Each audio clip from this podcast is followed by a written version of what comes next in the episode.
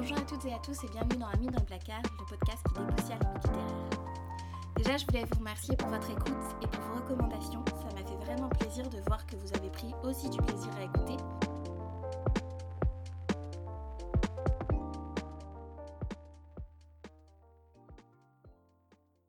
Aujourd'hui, on continue avec le mythe de la Belle et la Bête, qu'on adore. Et on fait un gros bond parce qu'on passe du 2e siècle au 16e siècle avec l'étude des contes italiens. Les contes italiens, on n'en parle pas beaucoup et c'est dommage parce qu'ils sont considérés comme les premiers contes de fées européens. C'est vraiment avec eux qu'on va avoir l'essor du conte de fées ensuite en France, puis au 19e siècle en Allemagne. Donc là, on va parler de deux auteurs, les deux auteurs clés. Le premier, c'est Giovanni Francesco Straparola, qui vit entre le 15e et le 16e siècle, et le second, c'est Giambattista Basile, qui vit entre le XVIe et le XVIIe siècle. Pour Straparola, on va parler de son conte Le Roi Porc, qui fait partie du recueil Les Nuits facétieuses. Je vous donne juste un petit peu de contexte par rapport aux Nuits facétieuses. Les Nuits facétieuses, c'est un texte qui a été publié à la moitié du XVIe siècle, et c'est un texte qui fait partie de ce qu'on appelle les récits cadres.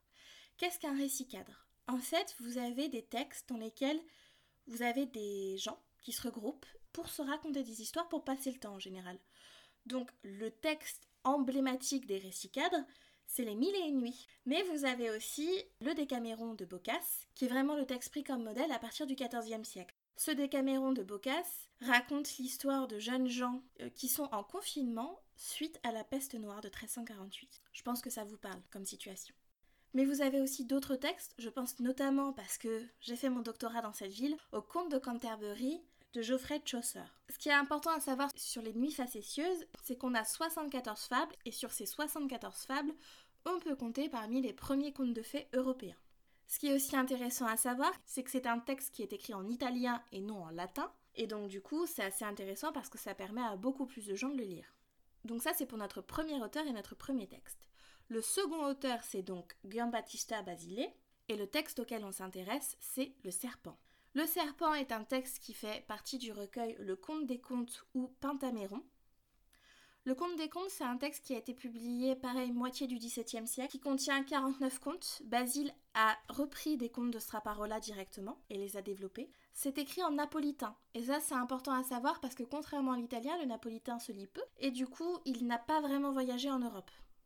Donc, on a une connaissance très limitée du Conte des Contes. Le Conte des Contes est considéré comme le premier recueil de contes de fées européens. Et ça, c'est cool. Donc voilà à peu près pour l'histoire. Sachez aussi qu'il est assez compliqué de trouver des traductions en français. Il y en a, hein, bien sûr, mais c'est plus compliqué d'en trouver en français que d'en trouver en anglais. Et moi, du coup, je vous avoue que là, avec le confinement, j'ai pas accès à mes textes, donc j'ai dû me fier aux traductions anglaises. Pour ce podcast, on va d'abord parler du conte de Straparole, puis du conte de Basile, dans l'ordre chronologique. Ce sera plus simple de faire compte après compte je vais essayer de garder à peu près la même structure, à savoir de parler des personnages principaux et de voir quelles sont les similitudes et les différences entre les textes de Basile, Straparole et le texte clé qui est celui de Madame le Prince de Beaumont.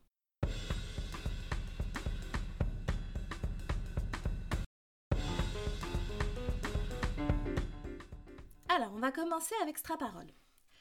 Donc Straparole, il écrit le roi porc. Je vais vous faire un petit résumé du roi porc pour commencer.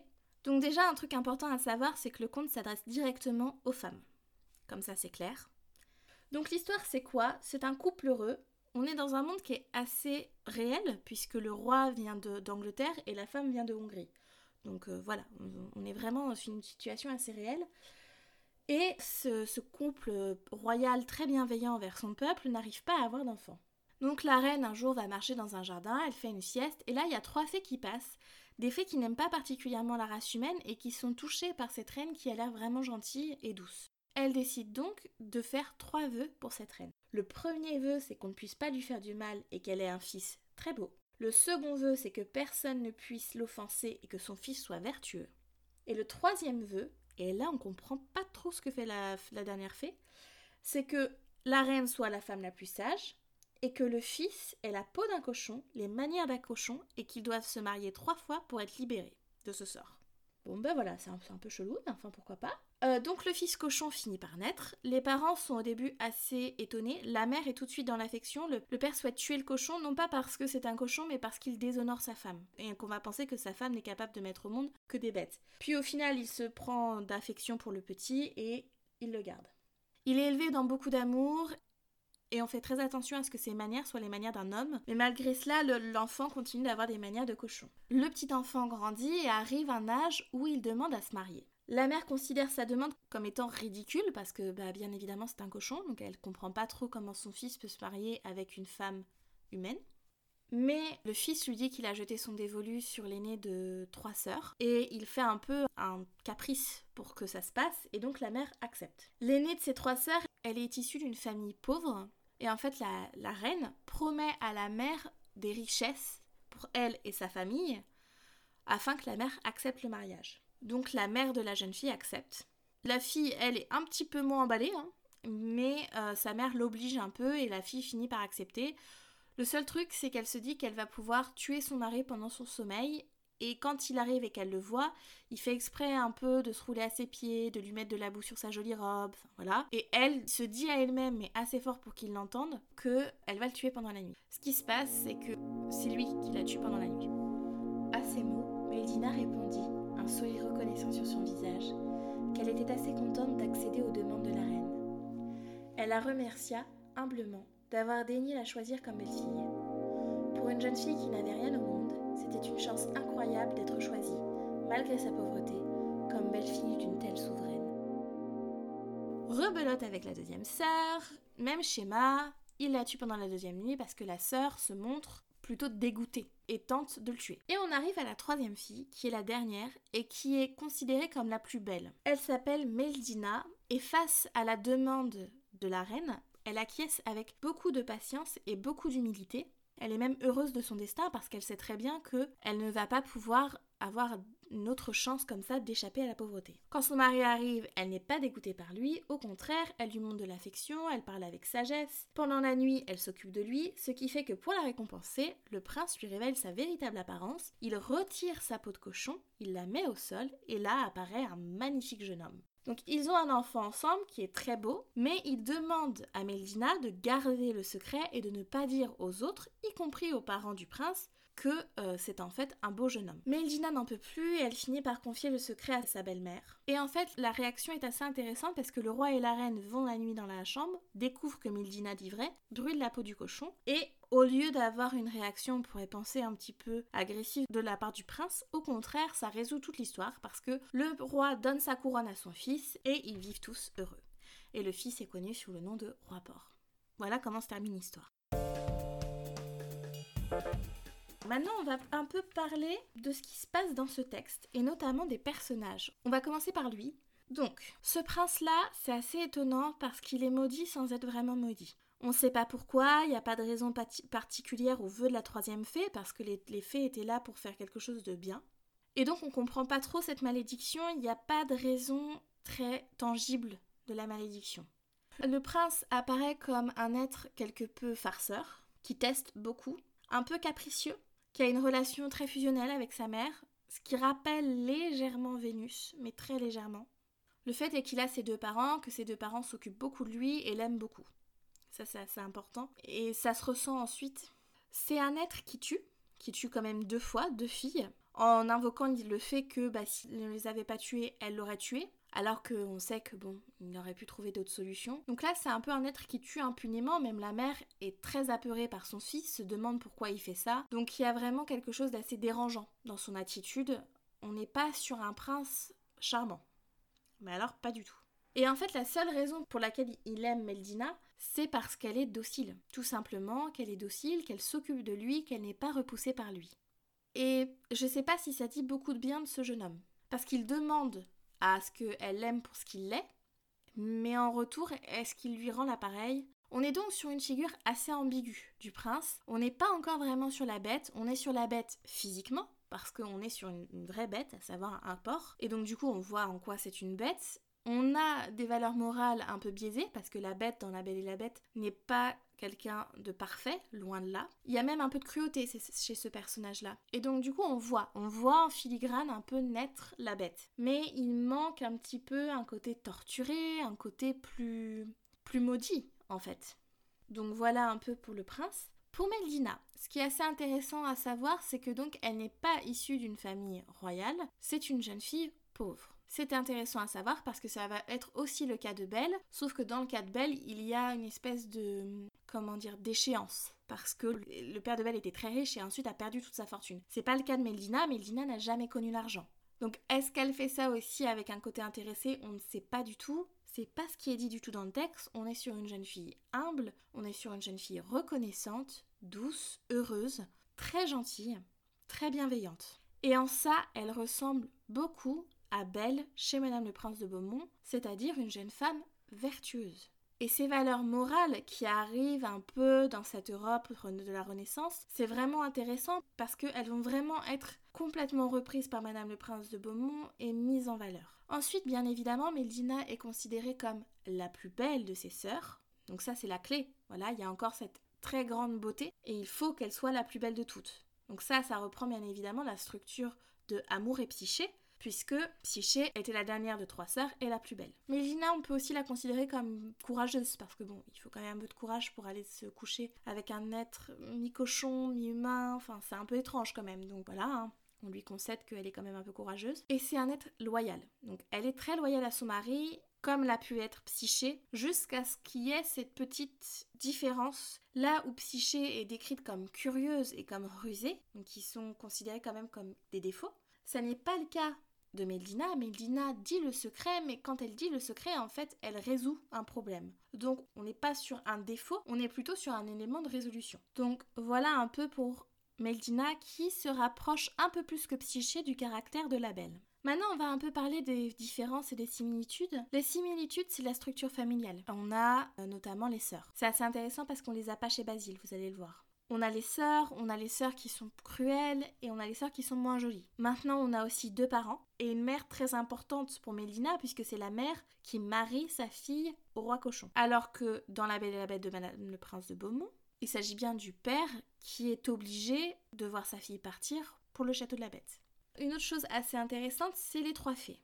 On a une fée dans Madame le Prince de Beaumont. C'est une fée qui est censée être gentille, on en reparlera de cette figure qui est assez fascinante, je trouve. Là, en l'occurrence, on en a trois avec trois vœux. Ça nous fait penser à un tout autre conte qui est celui de la Belle au bois dormant, bien évidemment. Donc on voit que chez les contes italiens, on va voir le début des contes de fées, mais que chacun va un peu piocher ce qu'il veut. Hein. Une autre chose qui est commune à un autre conte de fées, c'est cette idée de métamorphose avec une peau.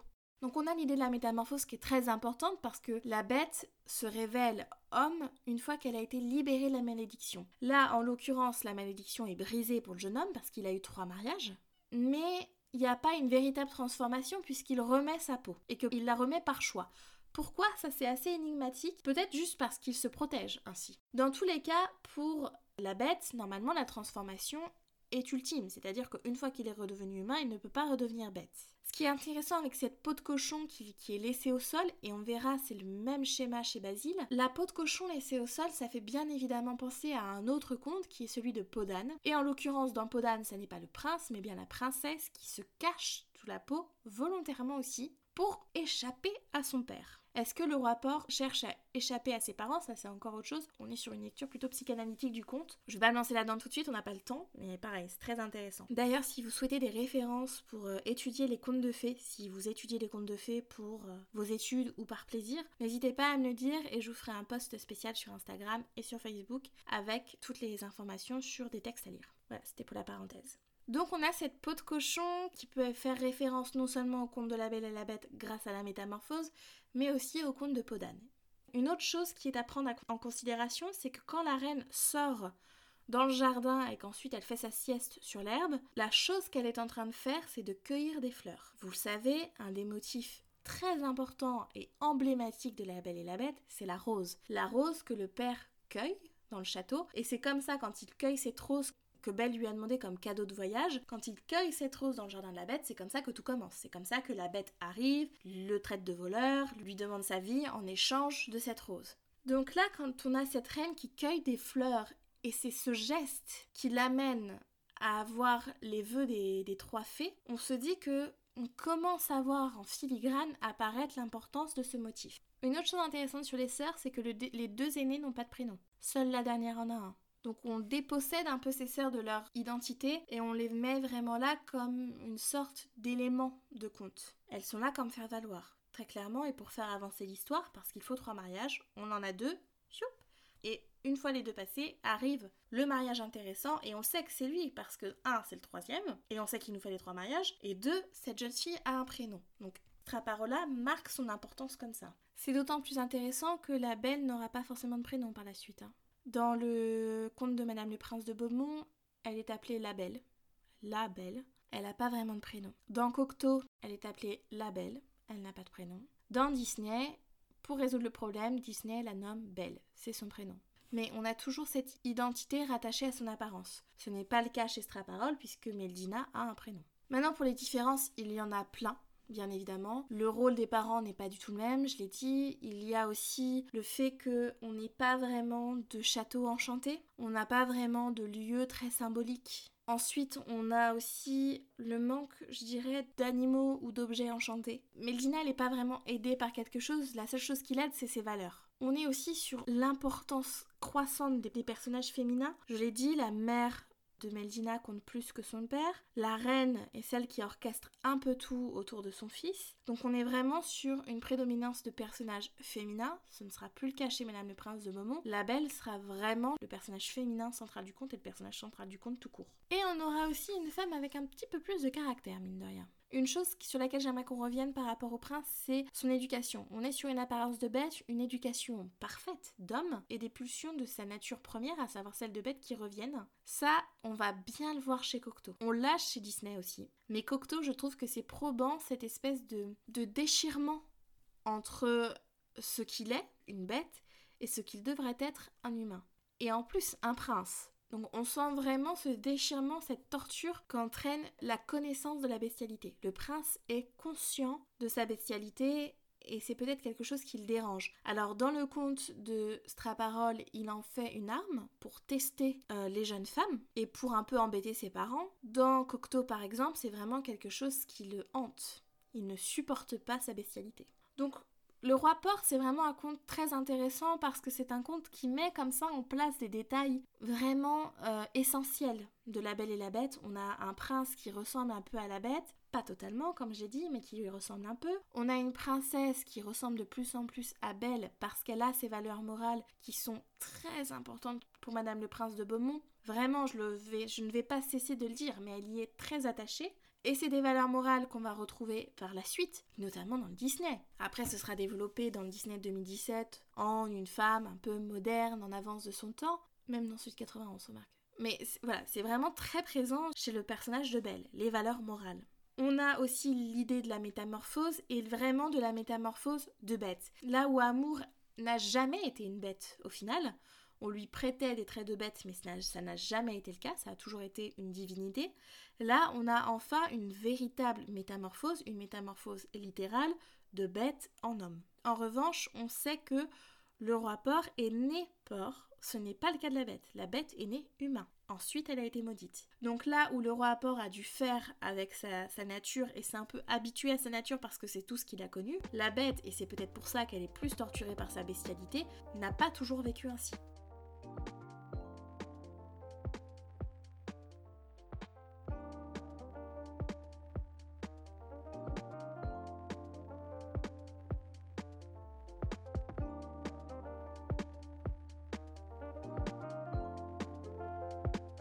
Donc voilà pour Straparole. On va passer maintenant à Basile et à son conte Le Serpent. Le serpent, c'est un conte qui s'appuie directement sur amour et psyché et on va retrouver un peu plus d'amour et psyché dans ce conte et peut-être un tout petit peu moins de la belle et la bête. Et c'est bien de voir comment on a la transition peu à peu de amour et psyché vers le conte de Madame le Prince de Beaumont. Donc l'histoire, qu'est-ce que c'est? C'est un jardinier et sa femme qui n'arrivent pas à avoir d'enfant. Un jour, la femme va se balader pour récupérer du bois, elle trouve un bébé serpent et elle dit au bébé serpent "Mais mon dieu, même les serpents peuvent avoir des bébés alors que moi je n'ai pas le droit." Donc le bébé serpent lui parle et lui dit que il l'aimera plus que sa mère si la, jeune femme daigne le considérer comme son fils.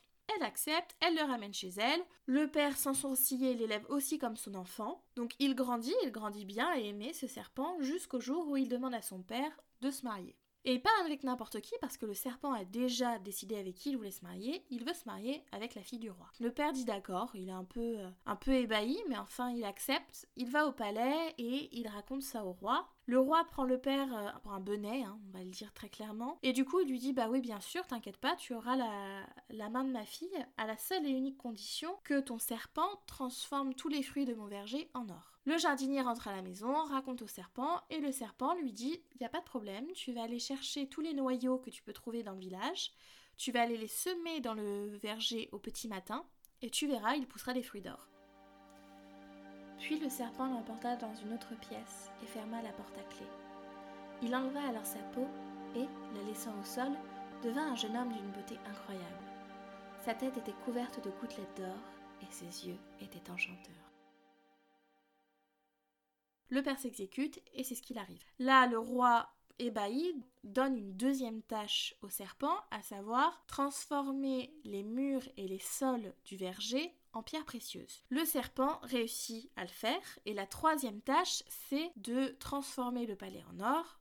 Une fois de plus, c'est fait. Le roi n'a plus qu'à s'incliner et il donne donc en mariage sa fille au serpent. Le soir de leur mariage, ils n'ont pas vraiment le temps de se marier, le serpent enlève la fille et la met dans une, dans une pièce qu'il ferme à clé. Et là, il se déshabille et c'est en fait qu'il enlève sa peau de serpent, et sous la peau de serpent, on trouve un jeune homme magnifique. Le roi, qui est très inquiet de savoir ce qui peut arriver à sa fille dans cette pièce avec cet énorme serpent, va voir par le trou de la serrure et se rend compte que le serpent n'est qu'un beau jeune homme et que la peau du serpent est au sol. Il rentre de force dans la chambre, prend la peau du serpent, la jette à la cheminée et la brûle. Là, on est sur une structure encore similaire à Straparole, mais c'est maintenant que ça va changer et qu'on va reconnaître amour et psyché. Quand le jeune homme serpent se rend compte de ce qui a été fait, au lieu de rester avec la jeune fille, il se change en colombe et s'envole, il se blesse au passage, et en disant Vous ne savez pas ce que vous avez fait. Là, la jeune fille rassemble tous ses bijoux et part pour retrouver son fiancé. Elle rencontre un renard qui lui propose son aide, il lui traduit le chant des oiseaux et dans le chant des oiseaux, elle reconnaît son histoire et elle apprend que l'homme qu'elle aime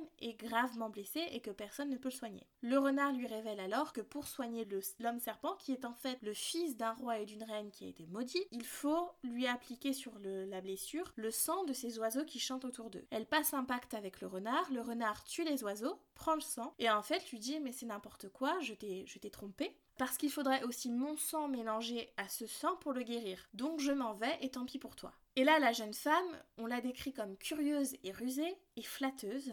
Ce qu'elle fait, c'est qu'elle flatte le renard en lui disant Mais je ne pourrai jamais te tuer. Viens avec moi et vends-moi comme esclave euh, là où vit le roi le prince. Le renard accepte parce qu'il est flatté et qu'il s'est écrit noir sur blanc ne se méfie pas d'une femme. Et donc ils partent sur le chemin et elle le tue, elle prend son sang et elle va au palais et elle dit au roi voilà moi je peux soigner votre fils mais en échange vous me donnez sa main. Le roi accepte, elle soigne le prince et ensuite, elle se met un peu dans la pénombre. Le prince se réveille et là, le roi lui dit Bah voilà, tu as été guéri par une jeune femme, mais maintenant tu dois te marier avec elle. Il refuse et lui dit mais moi je suis déjà amoureux d'une autre femme et il est hors de question que je laisse cette autre femme, c'est la femme de ma vie. Et là la jeune fille se révèle au prince et le prince est très heureux parce qu'il s'agit bien sûr de la femme qu'il aime.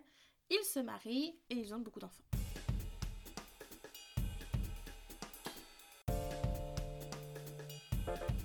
Donc voilà un peu pour cette histoire. Alors, on va faire comme d'habitude, on va parler des personnages et ensuite on va parler des similitudes et des différences. Le prince serpent apparaît comme un être assez rusé. Comme l'est en général un serpent, c'est une des caractéristiques du serpent, notamment depuis, notamment depuis la chute euh, du jardin d'Éden. Le serpent, c'est un peu cet être rusé et qui fait en sorte de pouvoir s'en tirer. Donc, il joue de ruse déjà pour se faire adopter par la famille de jardiniers. On a ensuite un personnage qui est assez insaisissable. Et vraiment dans tous les sens du terme, c'est-à-dire qu'il ne supporte pas l'idée qu'on puisse avoir brûlé sa peau de serpent, alors que au final, quand on apprend sa malédiction, on sait juste qu'il a été maudit à être un serpent pendant 7 ans, mais on n'en sait pas plus. Et quand il se transforme en colombe, c'est aussi assez intéressant. Pourquoi la colombe? Pourquoi comme ça? Vraiment, cette histoire, elle est parfois un peu invraisemblable et on a un peu l'impression qu'on saute quelque chose à quelque chose d'autre. Mais là, on voit. On voit vraiment l'influence d'Amour et Psyché et ce que Basile a voulu faire, puisque Amour s'enfuit quand Psyché découvre sa véritable identité. Là, c'est pas le fait que Granonia, parce que donc c'est comme ça qu'elle s'appelle Granonia, connaisse son identité, c'est le fait que les parents de Granonia la connaissent. Du coup, il y a un peu cette idée qu'il ne peut être beau que pour sa femme, en tout cas sa future femme, et qu'il ne se révèle qu'à elle.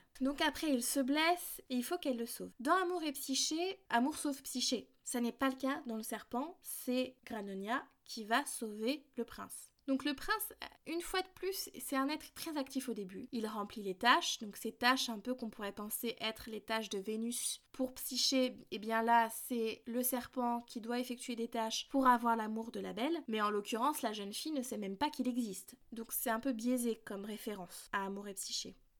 Mais on a des tâches. Granonia en a aussi. Elle a la tâche de le guérir, et pour cela, elle doit quand même contribuer au meurtre des oiseaux et à celui du renard. Donc le serpent, c'est un, personnage qui est très actif au début du conte. C'est lui qui a des tâches. C'est lui qui doit prouver sa valeur au roi afin d'obtenir la, main de sa fille. Et puis ensuite, il devient complètement passif et c'est au tour de la jeune fille de prouver son amour pour le prince. Ce qui est intéressant, c'est que quand le serpent prouve soi-disant son amour, en fait, il ne prouve pas son amour à la princesse, qui ne sait même pas qu'il existe, ce serpent. Il prouve son amour au roi. Et donc, on a quand même, bon, alors, une situation très paternaliste, hein, ça c'est évident, mais aussi l'idée que la jeune fille doit plus mériter au final le serpent que le serpent ne doit mériter la jeune fille. Donc, on est sur un personnage qui est très éloigné, je trouve, de la bête, au final, parce que ça n'est pas un personnage qui apparaît comme particulièrement gêné par sa bestialité. Au contraire, il s'en sert et il l'accepte totalement. Il est même triste quand on lui enlève sa bestialité en brûlant la peau du serpent, il s'enfuit parce qu'il perd son identité. Donc on est sur quelqu'un qui un peu s'abandonne dans sa bestialité. Donc on n'est pas vraiment sur le même caractère que la bête. On n'est pas non plus sur la belle qui vient à la bête. C'est la bête qui vient à la belle cette fois-ci. Donc là encore, c'est différent. Et on est sur un personnage qui ressemble plus au prince de Podane Doit s'occuper du prince pour qu'il aille mieux. Bah là, c'est encore la même idée. La princesse s'occupe du prince pour qu'il aille mieux. Donc voilà pour ce prince qui, certes, a des ressemblances avec la bête parce qu'il y a une métamorphose, parce que il y a l'importance de la jeune femme, l'amour comme salvateur, tout ça. Enfin voilà, on reconnaît un peu la bête là-dedans, mais c'est vraiment très éloigné. Maintenant, parlons de Granonia. Déjà, Granonia, c'est une princesse. Elle n'est plus issue d'une famille pauvre. Ça, c'est quelque chose qui va être pris par Gabrielle de Villeneuve. Ça ne sera plus le cas après. Belle redeviendra une jeune femme bourgeoise, désargentée ou juste une simple villageoise. Donc voilà, donc ça c'est déjà la première chose. Granonia n'a pas de sœur, elle n'a pas de frères et sœurs, elle est seule. Et on a la présence de la mère et du père, mais la mère est plus distante. Elle n'agit pas vraiment dans l'histoire, c'est le père qui agit le plus. Et là, on est vraiment plus sur une structure de la belle et la bête, avec la figure paternelle comme prédominante. Et le manque de famille, c'est pas du tout Madame le Prince de Beaumont, ça va être Disney. Et on verra pourquoi Disney a choisi ça. Et là, c'est intéressant. Il n'y a pas de compétition pour Granonia en fait. Elle n'a pas à être plus belle que ses sœurs. Et c'est là où c'est extrêmement intéressant. On ne parle pas de la beauté de Granonia.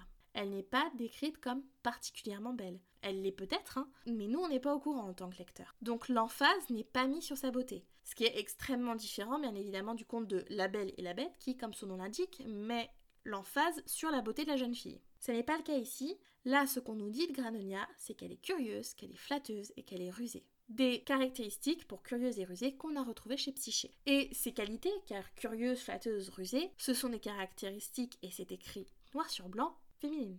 Donc on en sait un peu plus sur son caractère, on n'en sait pas vraiment beaucoup plus sur son apparence. Après, elle est aussi décrite comme docile et aimante, notamment envers son père. Quand son père lui dit Je suis désolée, tu vas devoir épouser un serpent, elle lui dit Si c'est vous qui me le demandez, je le ferai. Et là, on reconnaît bien Belle. C'est-à-dire que la Belle, chez Madame le Prince de Beaumont, prend la place de son père par amour. Là, on a quelque chose de très semblable au conte de Madame le Prince de Beaumont. En revanche, il n'y a pas vraiment d'insistance sur les valeurs morales dans ce conte. On insiste surtout sur les caractéristiques féminines de Granonia. Elle a aussi des tâches à accomplir puisqu'elle doit soigner le prince et elle a un rôle très actif dans ce conte. Elle libère le prince du mal, littéralement puisqu'elle le soigne. Et ça, c'est aussi intéressant, et c'est ce qu'on va retrouver métaphoriquement dans La Belle et la Bête, l'idée que la métamorphose est induite par la Belle. Jusque-là, on avait un peu cette idée chez Straparole avec le fait que, une fois qu'il y a eu trois mariages, le rapport peut enfin se montrer sous son aspect humain. Mais c'est lié aux trois mariages, c'est pas vraiment lié à Meldina. Alors que là, il y a vraiment l'action de Granonia de soigner le prince. Donc elle est vraiment active et on reconnaît en ça le pouvoir libérateur et transformateur de la belle. Enfin, elle a un prénom. Et je vais pas revenir dessus, je vous ai déjà expliqué pour Straparole à quel point c'était important. Donc maintenant, pour les similitudes avec le conte de la Belle et la Bête. On a encore cette idée de métamorphose avec la peau d'animal, mais là encore, cette peau d'animal semble être plus semblable au conte de peau d'âne, et encore plus puisque là, le serpent se cache vraiment avec cette peau, à tel point qu'il en souffre quand il ne l'a plus. Ça n'est pas une libération pour lui que de brûler sa peau de serpent, c'est vraiment un acte de souffrance. On a bien évidemment la malédiction, puisque le prince est maudit pour cette année. On a l'idée aussi de métamorphose dans les identités cachées et révélées. Donc le serpent, on apprend que c'est un jeune homme, puis on apprend que c'est un prince. Donc il y a plusieurs métamorphoses. Il y a la métamorphose de bête à homme et de homme fils de jardinier à fils de roi. La jeune fille subit aussi une métamorphose. Donc de princesse passive, elle devient princesse active et elle révèle son identité au prince dans la dernière scène puisqu'au début elle est cachée pour écouter et que pour lui aussi dans un sens euh, prouve sa valeur et montre à quel point il l'aime. On a des animaux enchantés qui peuvent faire penser un peu à tout l'univers enchanté qui entoure la Belle et la Bête. Alors c'est pas très palpable, mais il y a un peu de cette idée. Il y a l'idée des richesses. Ça oui, de, du verger en or, du, des murs et des sols en pierrerie, du palais en or. Tout ça on va le retrouver et ce sera le château au final de la Bête cette espèce d'idée de château enchanté. Les similitudes aussi, c'est donc le rôle du père dans le conte, et le fait qu'on ait un jeune homme vraiment aimant. Maintenant, pour les différences. Le serpent est une référence directe à Amour et Psyché, ça n'est absolument pas la Belle et la Bête. La Belle et la Bête est considérée un peu comme parfois un ours, parfois un porc. Enfin, c'est vraiment ce genre d'animal un peu poilu, un peu féroce, et non un serpent. Le serpent, c'est vraiment Amour et Psyché puisque je ne sais pas si vous vous souvenez, mais les sœurs disent à Psyché, ton mari est en fait un ignoble serpent. On a évidemment le fait que la beauté soit l'apanage du jeune homme et non l'apanage de la jeune fille. Les structures familiales, je le redis, les deux n'ont pas de frères et sœurs. Le fait qu'on ait d'abord une famille peu aisée, puis une famille de rois et de reines euh, pour le prince. Voilà, c'est des choses qui changent un peu. On n'est pas vraiment sur la même structure. L'idée des tâches aussi qui sont imposées, ça c'est amour et psyché, c'est pas la belle et la bête. Elle est testée un peu, mais c'est pas vraiment la bête qui la teste, c'est le destin qui fait que parce qu'elle doit aller aider son père et du coup elle part et elle doit revenir et est-ce qu'elle va revenir? Mais ça c'est pas vraiment un test de la belle en fait. La bête ne fait pas ça pour savoir si elle est assez bien pour lui. Bien évidemment, beaucoup de sang coule, c'est beaucoup moins le cas dans Madame le Prince de Beaumont. On n'a pas de mention de rose ou de quelconque fleur. On n'a pas de mention de servant ou objet un peu animé et ça en même temps ça va pas venir avant tard. On l'avait chez Amour et Psyché avec ses servants invisibles. C'est grâce à Cocteau qu'on va avoir des objets animés. Hein. On a le château majestueux et enchanté, mais on n'a pas les enchantements qui sont à l'intérieur. Puis enfin, la malédiction résolue, à savoir la retransformation de la bête en prince, n'est pas salvatrice dans ce cas. Au contraire, c'est un élément déclencheur d'autres tests pour la princesse. Donc voilà pour le serpent. Donc qu'est-ce qu'il y a à retenir de ces contes italiens? C'est qu'on voit en filigrane comment on va évoluer vers la belle et la bête. Déjà, on a une vraie bête. Et ça c'est important, c'est-à-dire que on est vraiment sur une bestialité pure, à savoir ce sont des animaux. Maintenant, on n'est pas sur l'idée de monstre. La bête dans La Belle et la Bête de Madame le Prince de Beaumont n'a pas une apparence connue.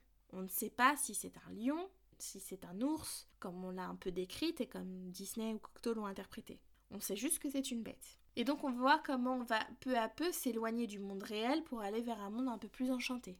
Ces contes nous disent aussi l'importance de la place de la femme dans le conte et de ce qu'elle renvoie. Si pour Basile la beauté n'est pas importante, elle l'est évidemment pour Straparole et ça va être retenu pour la suite. Parce que ça reste un conte sur les apparences on voit aussi l'importance des apparences, en fait. Que ce soit les apparences physiques, donc on a parlé de la bête, mais aussi parlons de la, jeune fille qui est qui peut être très belle, mais on est aussi sur les apparences morales. Il faut que la belle apparaisse comme une jeune fille bien éduquée et bienveillante. Ces valeurs morales, je le redis, c'est très important pour Madame le Prince de Beaumont et elles apparaissent un peu, en tout cas chez Straparole. Straparole, c'est peut-être le conte le plus proche de La Belle et la Bête, mais ce qui est intéressant chez le serpent, c'est le côté salvateur vraiment de la Belle envers la Bête. À savoir, sans Granonia, le prince serait mort de sa blessure. Et il y a un peu cette idée dans La Belle et la Bête. Cette idée un peu du fait que sans la belle, la bête ne peut pas être autre chose que la bête et ne, et ne peut pas vraiment vivre. Ces contes, c'est aussi très intéressant pour voir le début des malédictions Alors dans la, la version de Straparole, on a des fées qui viennent, qui, souhaitent plutôt qu'elles ne maudissent. Dans Basile, c'est une méchante ogresse qui maudit. On voit l'évolution. Donc de souhaits un peu vagues et étranges, on passe à une vraie malédiction. On n'a pas encore vraiment l'idée de compte à rebours, en revanche. Il y a bien évidemment l'idée de métamorphose littérale qu'on n'avait pas chez Amour et Psyché. On l'a enfin dans les contes italiens. Chez Straparole, on a un conte qui est centré sur l'importance des figures maternelles. Chez Basile, on a un conte qui est centré sur l'importance des figures paternelles. Et on voit une évolution et on voit que le chemin va être plus vers des contes paternels. Est-ce que ça a à faire avec la place de la femme qui évolue du Moyen Âge à la Renaissance, puis ensuite à l'âge classique? Ça peut être intéressant de, voir ça. On sait que la, la femme au Moyen Âge avait quand même un rôle un peu plus important en général qu'à l'époque moderne. Donc est-ce qu'il y a de ça? Là, après, je pose la question s'il y a des historiens qui écoutent. Donc on a la famille et on a l'idée de sœur, puis plus de sœurs. Euh, le conte de Basile n'est pas vraiment sur la réalisation des jeunes filles, alors que le conte de Straparola, qui s'adresse directement aux filles, est là-dessus. C'est-à-dire qu'une jeune fille ne doit pas être comme les deux sœurs, elle doit être comme la gentille et douce Meldina. On n'a pas du tout cette idée chez Basile. Granonia est ce qu'elle est, et c'est même ces qualités féminines qui peuvent être considérées comme des défauts qui l'aident à protéger et à soigner le prince. Donc on n'est pas vraiment sur les mêmes valeurs, mais c'est intéressant de voir à quel point elles rentrent en conflit et comment elles vont évoluer au fil du temps. On verra notamment les différences entre Gabrielle de Villeneuve et Madame le Prince de Beaumont. On n'est pas vraiment sur les mêmes valeurs et sur la même conception de la jeune fille modèle. Déjà pour Madame de Villeneuve, elle est forcément issue de l'aristocratie, ce qui n'est pas le cas pour Madame le Prince de Beaumont. Donc voilà, ces contes italiens, vraiment, ils mettent en place des bases, ils mettent en place des éléments qui vont permettre de comprendre l'évolution de et la Bête. Ça va aussi permettre à d'autres écrivains de s'appuyer sur ces contes, et je pense notamment à l'écrivaine dont on va parler euh, dans deux semaines, à savoir Madame Daunois. Et elle va développer le conte de Straparole et on va voir un peu comment en le développant elle apporte d'autres éléments